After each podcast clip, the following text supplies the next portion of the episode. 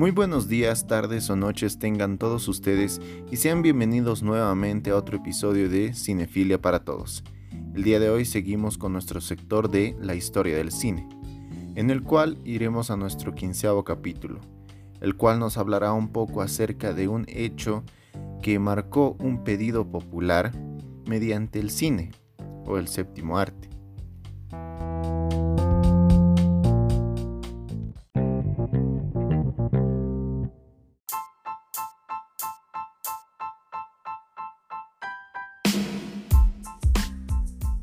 El tema para el día de hoy es, ¿sabías que el cine también pidió la independencia?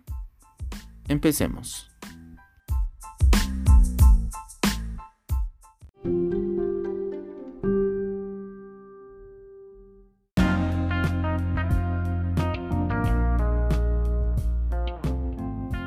Además del nuevo Hollywood del que emergieron las grandes figuras de hoy en día, aquellos que iniciaron su carrera al margen de la tradición del sistema, valga decir, de los modelos de Scorsese, Coppola, Spielberg, De Palma, etc., otros directores de su misma generación se decantaron por un cine más personal e intimista.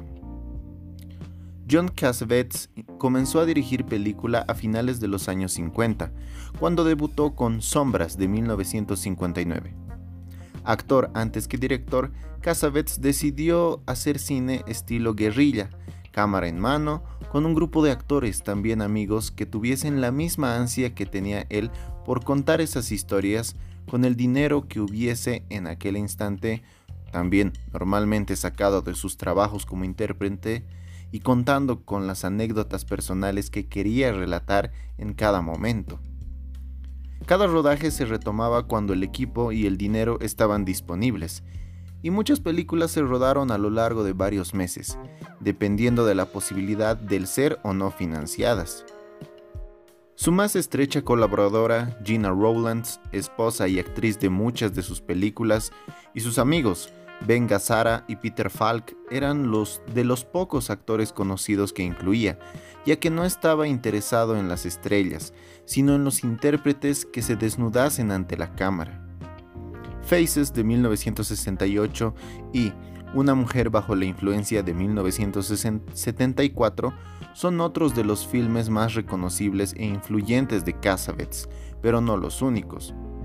Su personalidad y forma de enfrentarse al cine inspiró a algunas de las almas más independientes del nuevo Hollywood, entre ellas Peter Bogdanovich y Robert Altman, Bogdanovich, programador de cine y crítico, se mudó a Los Ángeles para ser director, como sus adorados referentes de la Nouvelle Vague. Allí conoció a Roger Corman, quien, como a muchos de los recién llegados a Hollywood en aquella época, le dio sus primeras oportunidades como director. En 1971, con 32 años, estrenó La Última Película, que se convirtió en un éxito de crítica y público. A lo largo de las últimas décadas, ha entrelazado su labor como crítico y escritor con su trabajo como guionista y realizador. Por su lado, Robert Altman, fogueado en los primeros años de la televisión, sátiro y rebelde, siempre desarrolló su carrera al margen de Hollywood, dándole la espalda a la industria, aunque todos los actores estuviesen deseosos de trabajar con él, y quedasen encantados a posteriori.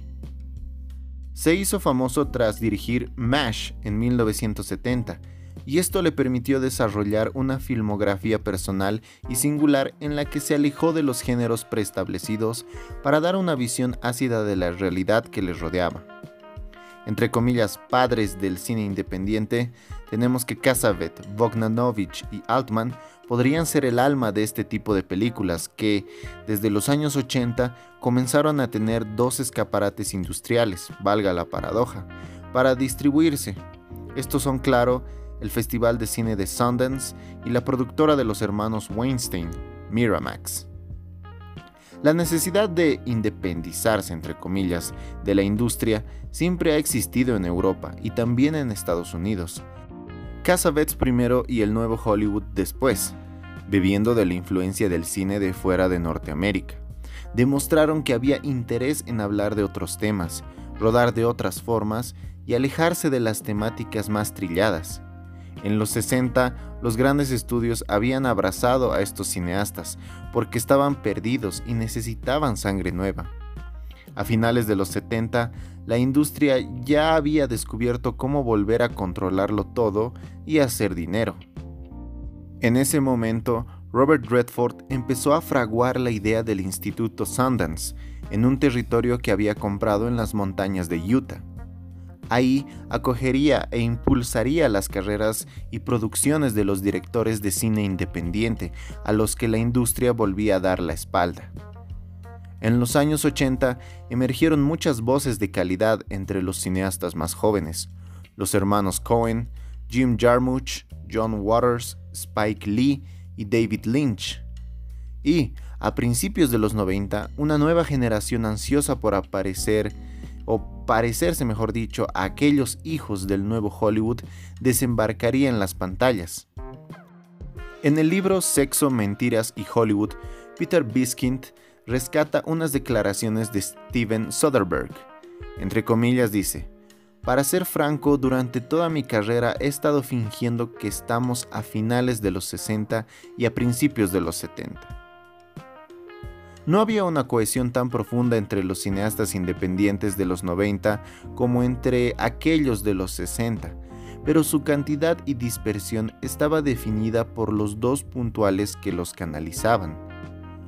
Hoy en día, muchos festivales le disputan el trono al certamen creado por Robert Redford, Toronto, Telluride, Tribeca o South by Southwest.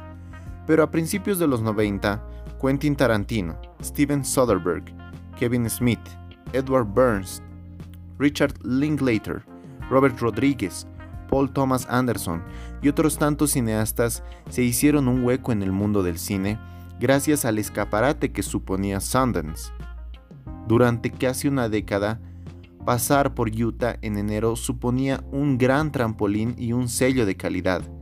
La revolución del cine independiente tenía lugar en aquellas montañas. Los Weinstein, primero en Miramax y después en The Weinstein Company, hasta sufrir la mayor crisis de su carrera a finales de 2017, cuando Harvey Weinstein, claro, fue acusado de abusos y agresiones sexuales por múltiples mujeres en la industria, también se erigieron como figuras claves a la hora de desarrollar el mundo del cine independiente, apoyándolo, distribuyéndolo y mimando a determinados cineastas a lo largo de toda, de toda su filmografía, como ser Quentin Tarantino. Sin embargo, igual que ocurrió con los moteros salvajes, por su propio bien, Hollywood se dio cuenta de que habían determinadas voces que peleaban por desarrollar sus historias, y que éstas interesaban a los espectadores.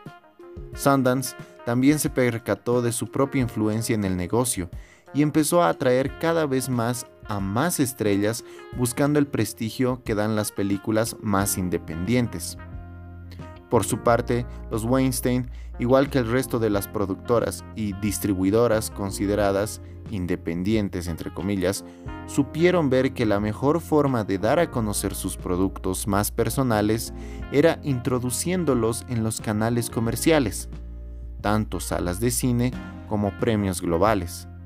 Así, por ejemplo, las campañas de publicidad orquestadas por Harvey Weinstein para promocionar sus películas nominadas a los Oscar se hicieron legendarias por su agresividad e insistencia.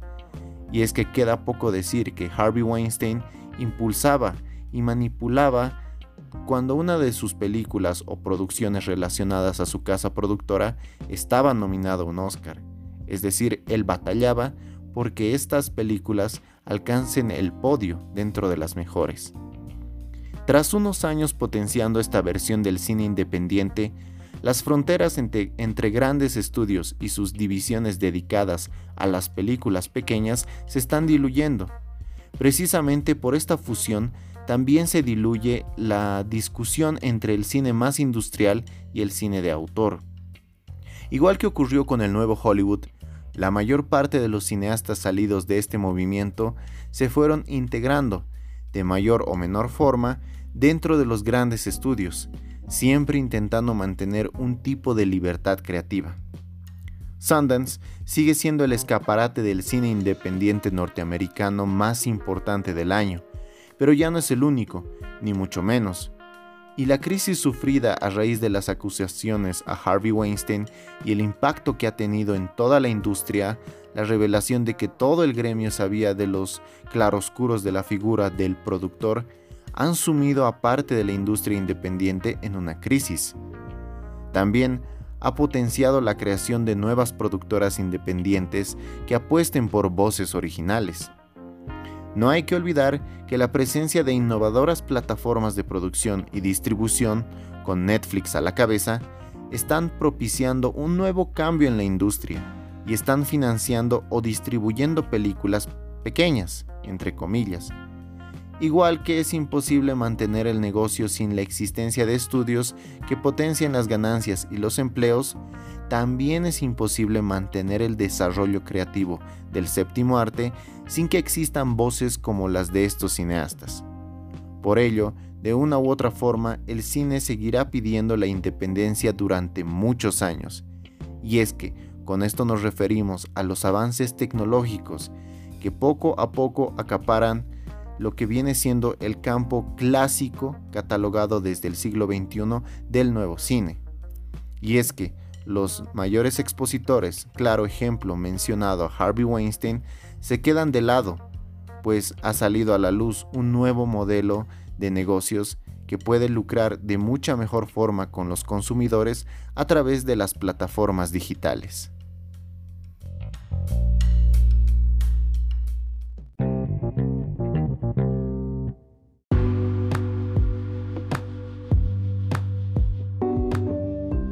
Y bueno, con esto concluimos nuestro quinceavo capítulo del día de hoy.